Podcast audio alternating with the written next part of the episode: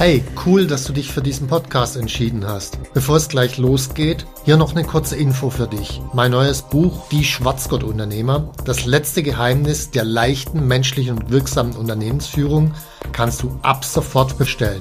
Den Link dazu findest du in den Show Notes. Jetzt aber zurück zum Podcast und viel Spaß mit dieser Folge.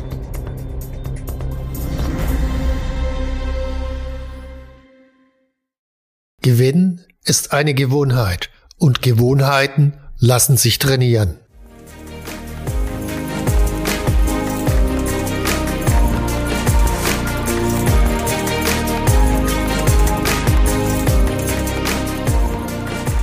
Hallo zusammen, ich bin Stefan Mehrath, Unternehmer, Bestseller-Autor und Unternehmercoach.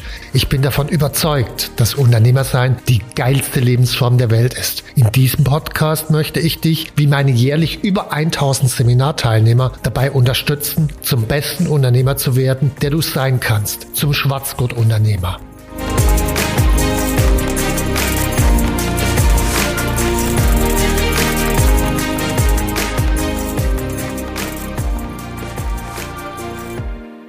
Gewinn ist eine Gewohnheit.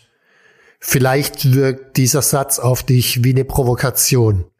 Das wäre er vor vielleicht 15 Jahren für mich auch gewesen. Ich meine, damals war ich gerade erst pleite gegangen und habe mir gedacht, ich habe alles getan, was ich tun konnte. Aber dann habe ich zwei Grafiken gesehen. Und zwar einmal die Umsatz- und Gewinngrafik von Wirt und dann die von Kercher. Und zwar über einen Zeitraum von 30, 35 Jahren, also Anfang der 70er bis Anfang der 2000er. Und der wirkliche Hammer ist, jedes einzelne Jahr gab es eine Steigerung bei Umsatz und Gewinn bei beiden Firmen. Es gab einen Ausreißer oder so drunter, aber ansonsten jedes einzelne Jahr. Und in der Zeit, da gab es Ölkrisen, äh, es gab äh, die Wiedervereinigung, es gab die New Economy Krise, es gab Krisen, Krisen, Krisen. Trotzdem jedes einzelne Jahr das heißt, die Konsequenz daraus ist, das, was außen um uns herum stattfindet, hat sicherlich einen Einfluss. Ich meine, wir können nicht so tun, als ob bestimmte Dinge nicht passieren. Aber ob wir da Gewinn machen in dieser Phase, das ist eine Gewohnheit, die in uns liegt. Und dass du so eine Gewohnheit aufzubauen. Schauen wir es mal konkreter an. Gerade jetzt, Corona 2020, die Wirtschaft ist um fünf Prozent eingebrochen im Schnitt. Und ich meine, das heißt für einige, dass es richtig stark eingebrochen ist. Zugleich gibt es natürlich andere, die ein enormes Wachstum hinlegen. Es gibt den Online-Boom. Also es gibt unterschiedlichste Versandhandel und so weiter. Also es gibt unterschiedlichste Leute, die echt Vorteile haben durch Corona. Vielleicht nicht ganz so viele wie Nachteile. Deswegen ist ja logischerweise der Durchschnitt nach unten gegangen. Aber klar, es gibt auch die Kehrseite. Gaststätten und Hotels sind immer mal wieder down gewesen und natürlich geht es auf das Liquiditätspolster und so. Aber wenn ich jetzt mal hergehe und reinzoome, ich meine, man sagt immer Gaststätten, Hotels, Messeveranstalter, oh je, denen geht's so schrecklich. Im Durchschnitt stimmt das. Aber jetzt muss man mal schauen, dass ein Unternehmen wie Peter Pane, also diese Burgerkette, die hat 250 Leute eingestellt im Sommer 2020. Wie geht das denn? Oder in München gab es ein Hotel, die waren immer voll. Wie geht das denn?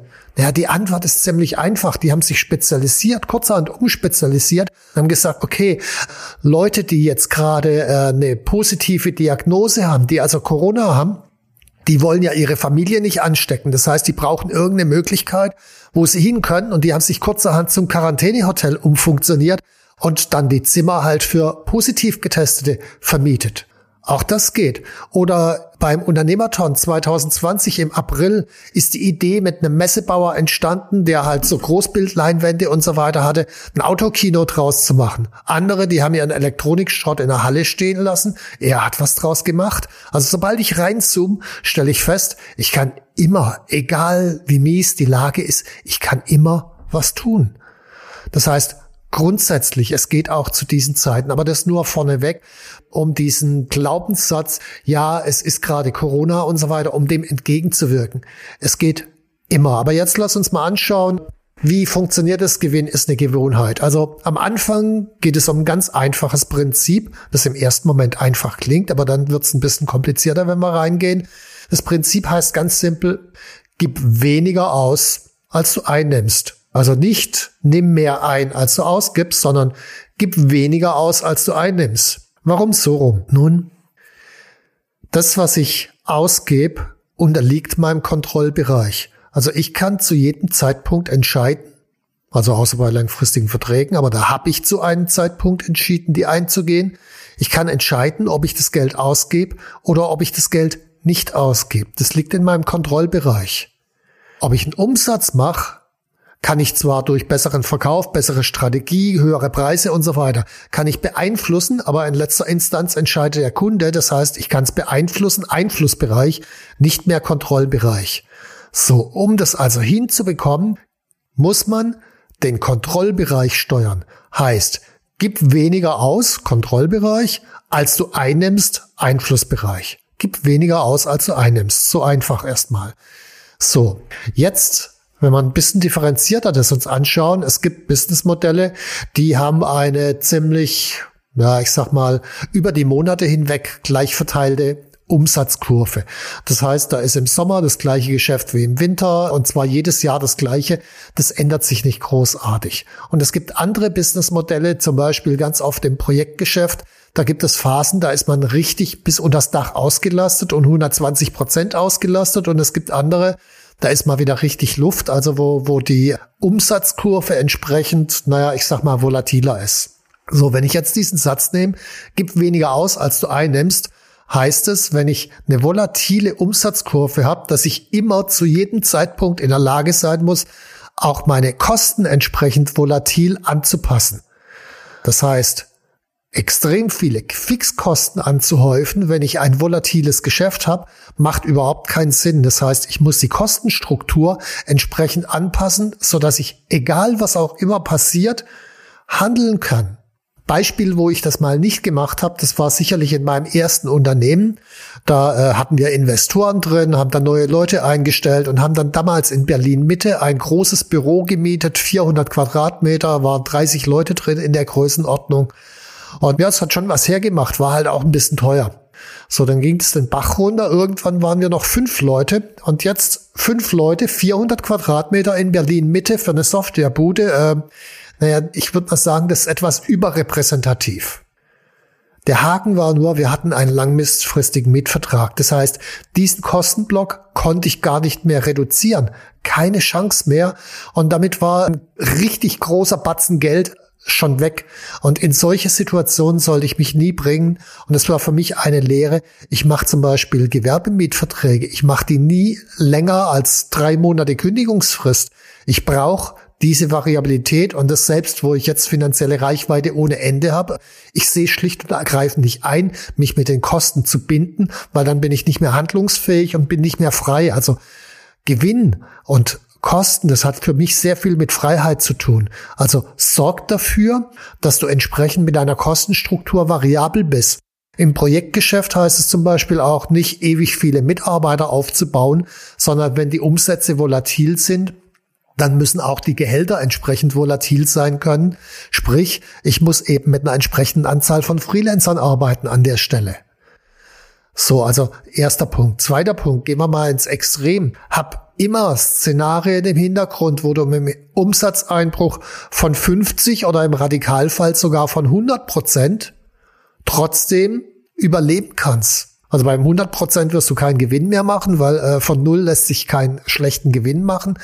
Aber zumindest dafür zu sorgen, dass du nicht stirbst. Das ist entscheidend. Also hab immer solche Szenarien im Hintergrund. Und der entscheidende Punkt an dieser Stelle ist, ich muss innerlich bereit sein, den Preis zu bezahlen. Was ich da draußen in der Praxis ganz oft erlebe, sind Kunden, die haben ein, äh, ich sag mal, Softwaregeschäft, da machen sie Service, äh, machen Dienstleistungen, das funktioniert gut. Und dann haben die Unternehmer die Idee, sie wollen ein Produkt entwickeln. Und äh, Produktentwicklung heißt immer massenhaft Vorinvestition und äh, das Geld muss irgendwo herkommen. Und dieses Geld wird dann ganz oft aus dem funktionierenden Dienstleistungsgeschäft abgezogen und immer mehr in das Produkt reingeworfen. Und der Haken ist halt so ein Produkt, das ist immer immer viel aufwendiger, viel komplexer, als man ursprünglich mal denkt. Ich brauche irgendwann mal einen Support, ich brauche eine Dokumentation.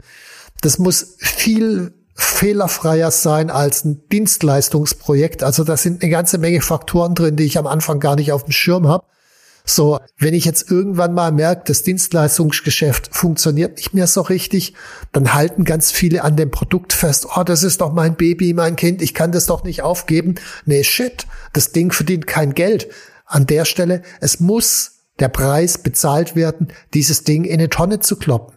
An der Stelle muss man manchmal auch in eine Haltung reingehen. Was würde ein externer Investor jetzt machen? der würde innerhalb von 0,2 Sekunden das Ding in die Tonne kloppen, weil der sich nicht drin verliebt hat. Also ich muss bereit sein, einen Preis zu bezahlen und mich im Zweifel auch von meinen äh, Wunschprojekten schlicht und ergreifend entlieben. Das Gleiche gilt logischerweise auch für Mitarbeiter. Natürlich wollen wir die Mitarbeiter nicht einfach rausschmeißen.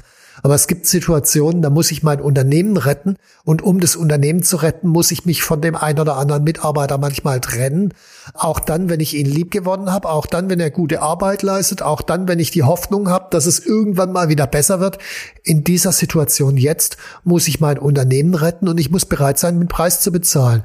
Also dieser Grundsatz gibt weniger aus, als du einnimmst, ist, wenn ich dann ins Detail reingehe, ist unglaublich schwer umzusetzen. Ich muss bereit sein, den Preis zu bezahlen. Bist du bereit, den Preis zu bezahlen im Zweifel? Okay, das ist erstmal der Grundsatz vorneweg.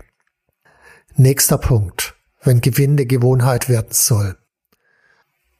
Die meisten Unternehmer, wenn die eine betriebswirtschaftliche Auswertung, die sie jeden Monat von ihrem Steuerberater kriegen, angucken, dann gucken Sie unten hin und schauen, wow, das ist größer als null da unten rechts, ist okay. Das ist shit. Also, ich glaube, wir müssen, wir müssen einen anderen Standard in den Kopf bekommen. Und zwar messen wir das mal am Rohertrag, weil wir haben unterschiedliche Unternehmenstypen. Es gibt ein Handelsunternehmen, die haben extrem viel Wareneinsatz, entsprechend bezogen auf den Umsatz eine relativ niedrige Rendite. Es gibt Dienstleistungsunternehmen, die haben teilweise gar keinen Wareneinsatz und dann natürlich gemessen am Umsatz eine relativ hohe Rendite. Wenn ich diese Unternehmen vergleichbar machen will, messen wir jetzt nicht den Umsatz, sondern wir messen das Ganze am Rohertrag, also Umsatz minus Produkte, Wareneinsatz minus Fremdleistung. Das ist unsere Ausgangsgröße. Und an dieser Stelle sind alle Unternehmen vergleichbar. Und das, was ich jetzt sage, das gilt für Handwerksunternehmen, für Dienstleistungsunternehmen, für Software, für Beratungsunternehmen, für Handelsunternehmen, für alle Arten von Unternehmen. Also bitte nicht mit der Logik rangehen, ja, aber für mich gilt es nicht, weil bla bla. Was danach kommt, ist nur bla bla. Deswegen Rohertrag, Ausgangspunkt und von dort aus ein Standard sich zu setzen. Von dort aus möchte ich einen Gewinn und zwar nach Steuer von roundabout 20 Prozent oder mehr. So.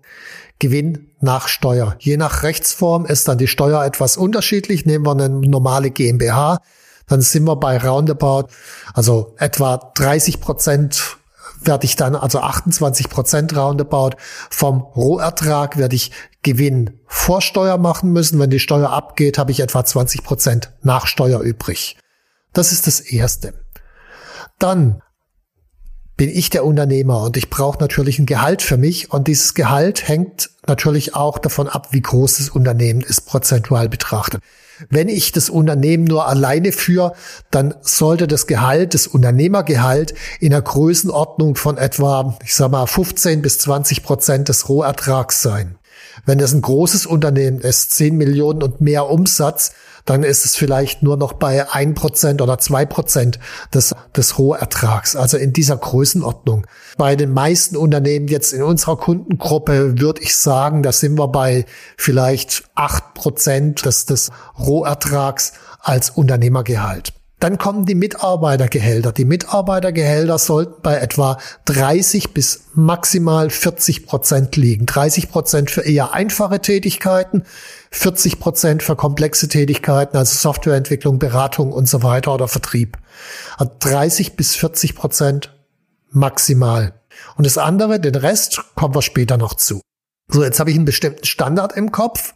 Und die meisten denken sich erstmal, wenn sie diese Zahlen hören, oh shit, also meine Mitarbeiterkosten, die sind ja deutlich höher, bei mir geht es nicht. Falsch. Die Frage ist nicht, ob es bei dir nicht geht oder nicht, sondern die Frage ist, wie es geht. Also was kannst du tun, damit es funktioniert? In den meisten Unternehmen, äh, die nehmen schlicht und ergreifend zu wenig Geld vom Kunden. Die meisten Unternehmen sind nicht effizient genug, sodass sie viel zu viel Zeit einsetzen für viel zu wenig Leistung. Also ich habe ganz viele Stellschrauben, an denen ich drehen kann, um dorthin zu kommen. Und mein Gott, wenn du vier, fünf Jahre arbeitest und von deinen 60 Prozent nur auf 43 kommst, dann sind es halt meinetwegen 43 in dem Fall. Trotzdem, wir sollten 30 bis maximal 40 Prozent anvisieren, weil Unternehmen, die bei 60, 70 Prozent Gehälter liegen, die funktionieren nie. Ich habe keine Möglichkeit, genügend Geld herzunehmen, um Gewinn zu machen, um damit eine finanzielle Reichweite aufzubauen, um überhaupt Systeme und Strukturen im Unternehmen zu schaffen. Ich habe keine Chance, meine eigenen Fachkrafttätigkeiten loszuwerden, weil ich nämlich niemand bezahlen kann. Das hat so einen Rattenschwanz an Konsequenzen. Deswegen ist es Pflicht, wirklich Pflicht. 20 Prozent Gewinn nach Steuer, maximal 40 Prozent für Gehälter. So, jetzt sagt der manch einer, ja, habe ich schon bei Profit First gelesen. Nee, Profit First stimmt nicht. Für mich ist immer Kundennutzen First. Finanzielle Reichweite Second. Und dann den Profit, um das aufzubauen. Aber das scheint ein marginaler Unterschied zu sein. Es ist aber eine komplett andere Philosophie.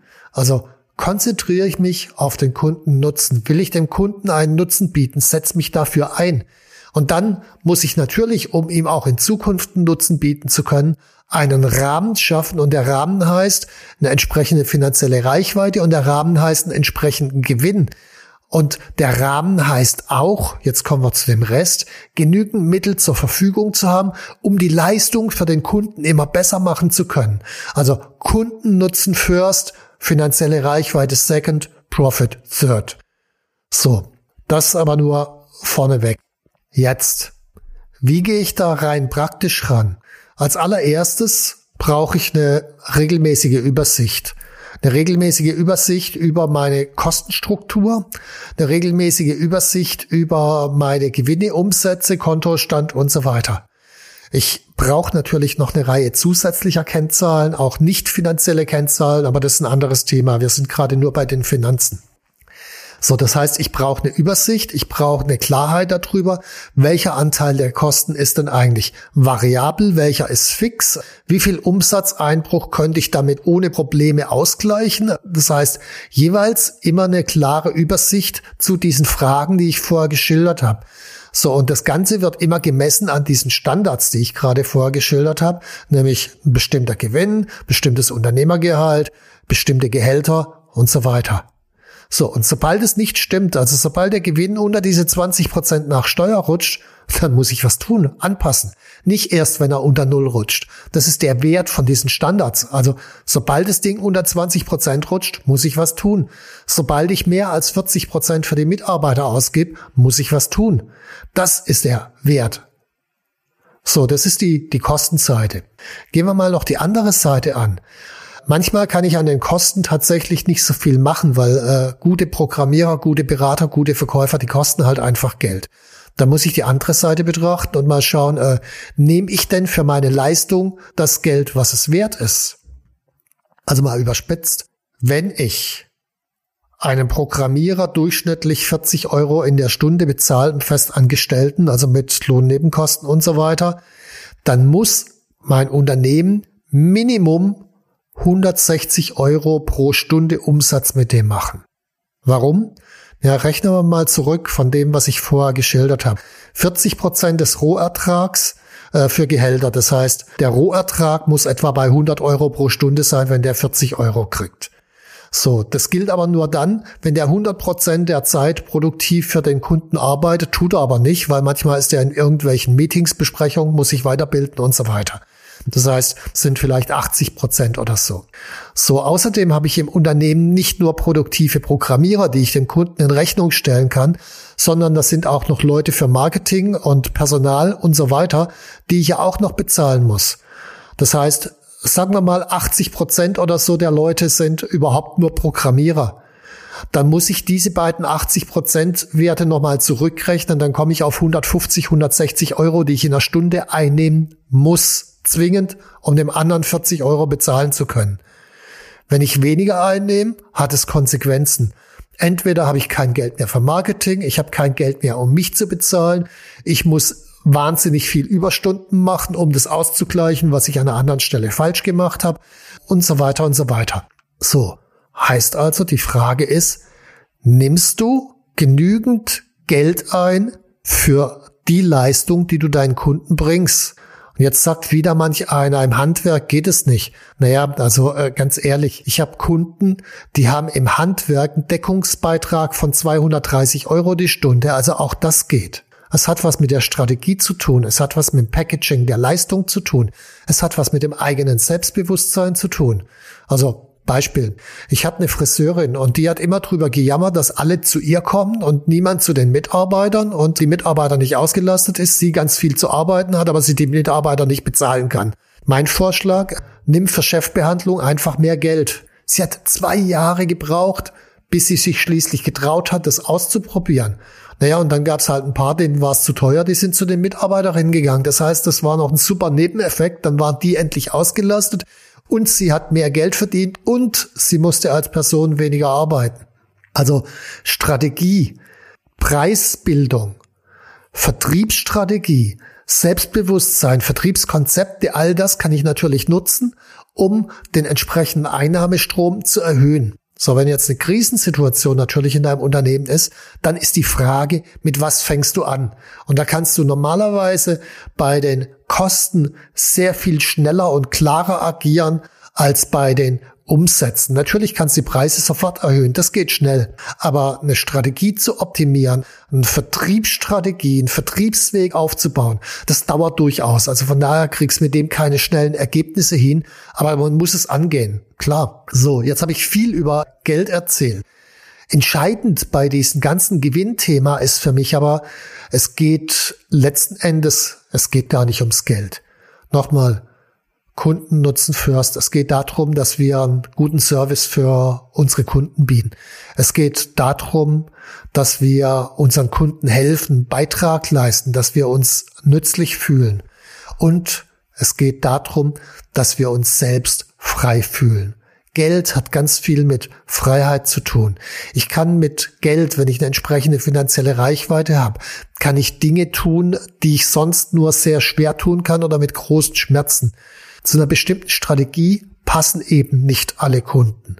So, ich muss also hin und wieder auch mal an Kunden kündigen, der nicht mehr zu mir passt. Kunden kündigen kann ich ziemlich leicht, wenn ich sechs Monate finanzieller Reichweite habe. Wenn ich nur noch für zwei Tage Geld auf dem Konto habe, kann man Kunden zwar auch kündigen und man sollte es manchmal tun, aber es fällt einem mental logischerweise sehr viel schwerer. Also mit Geld kann ich Kunden kündigen. Ich kann mit Geld meine Fachkraftaufgaben reduzieren, weil ich kann mir einen Assistenten anstellen. Ich kann, wenn ich einen guten Mitarbeiter da draußen auf dem Markt finde, dann kann ich den einstellen, wenn ich ihn sehe und muss nicht warten, bis ich erst wieder einen Auftrag an Land gezogen habe. Das heißt, Gewinn Finanzielle Reichweite hat unglaublich viel mit Freiheit zu tun. Das ist der, der entscheidende Punkt. Und alles, den ganzen Rest, den ich vorher kurz erwähnt habe, das übrig bleibt. Also wenn ich Gehalt und um, Unternehmergehalt und Gewinn und Steuer und so weiter abgezogen habe, dann bleibt ja noch ein Rest übrig. All das nutze ich, um besseres Kundenerlebnis zu schaffen. Und zwar nicht irgendwo, sondern immer am brennendsten Problem des Kunden. Und ich nutze es, um im Unternehmen Systeme zu schaffen. Ich habe immer wieder Wachstumshürden im Unternehmen. die Geldkosten, wo ich neue Software brauche, ich brauche neue Führungsebenen, die erstmal jetzt nicht dem Kunden in Rechnung gestellt werden können, die brauche ich aber, um ein System zu schaffen und aufrechtzuerhalten. Und um all das bewerkstelligen zu können, brauche ich Geld.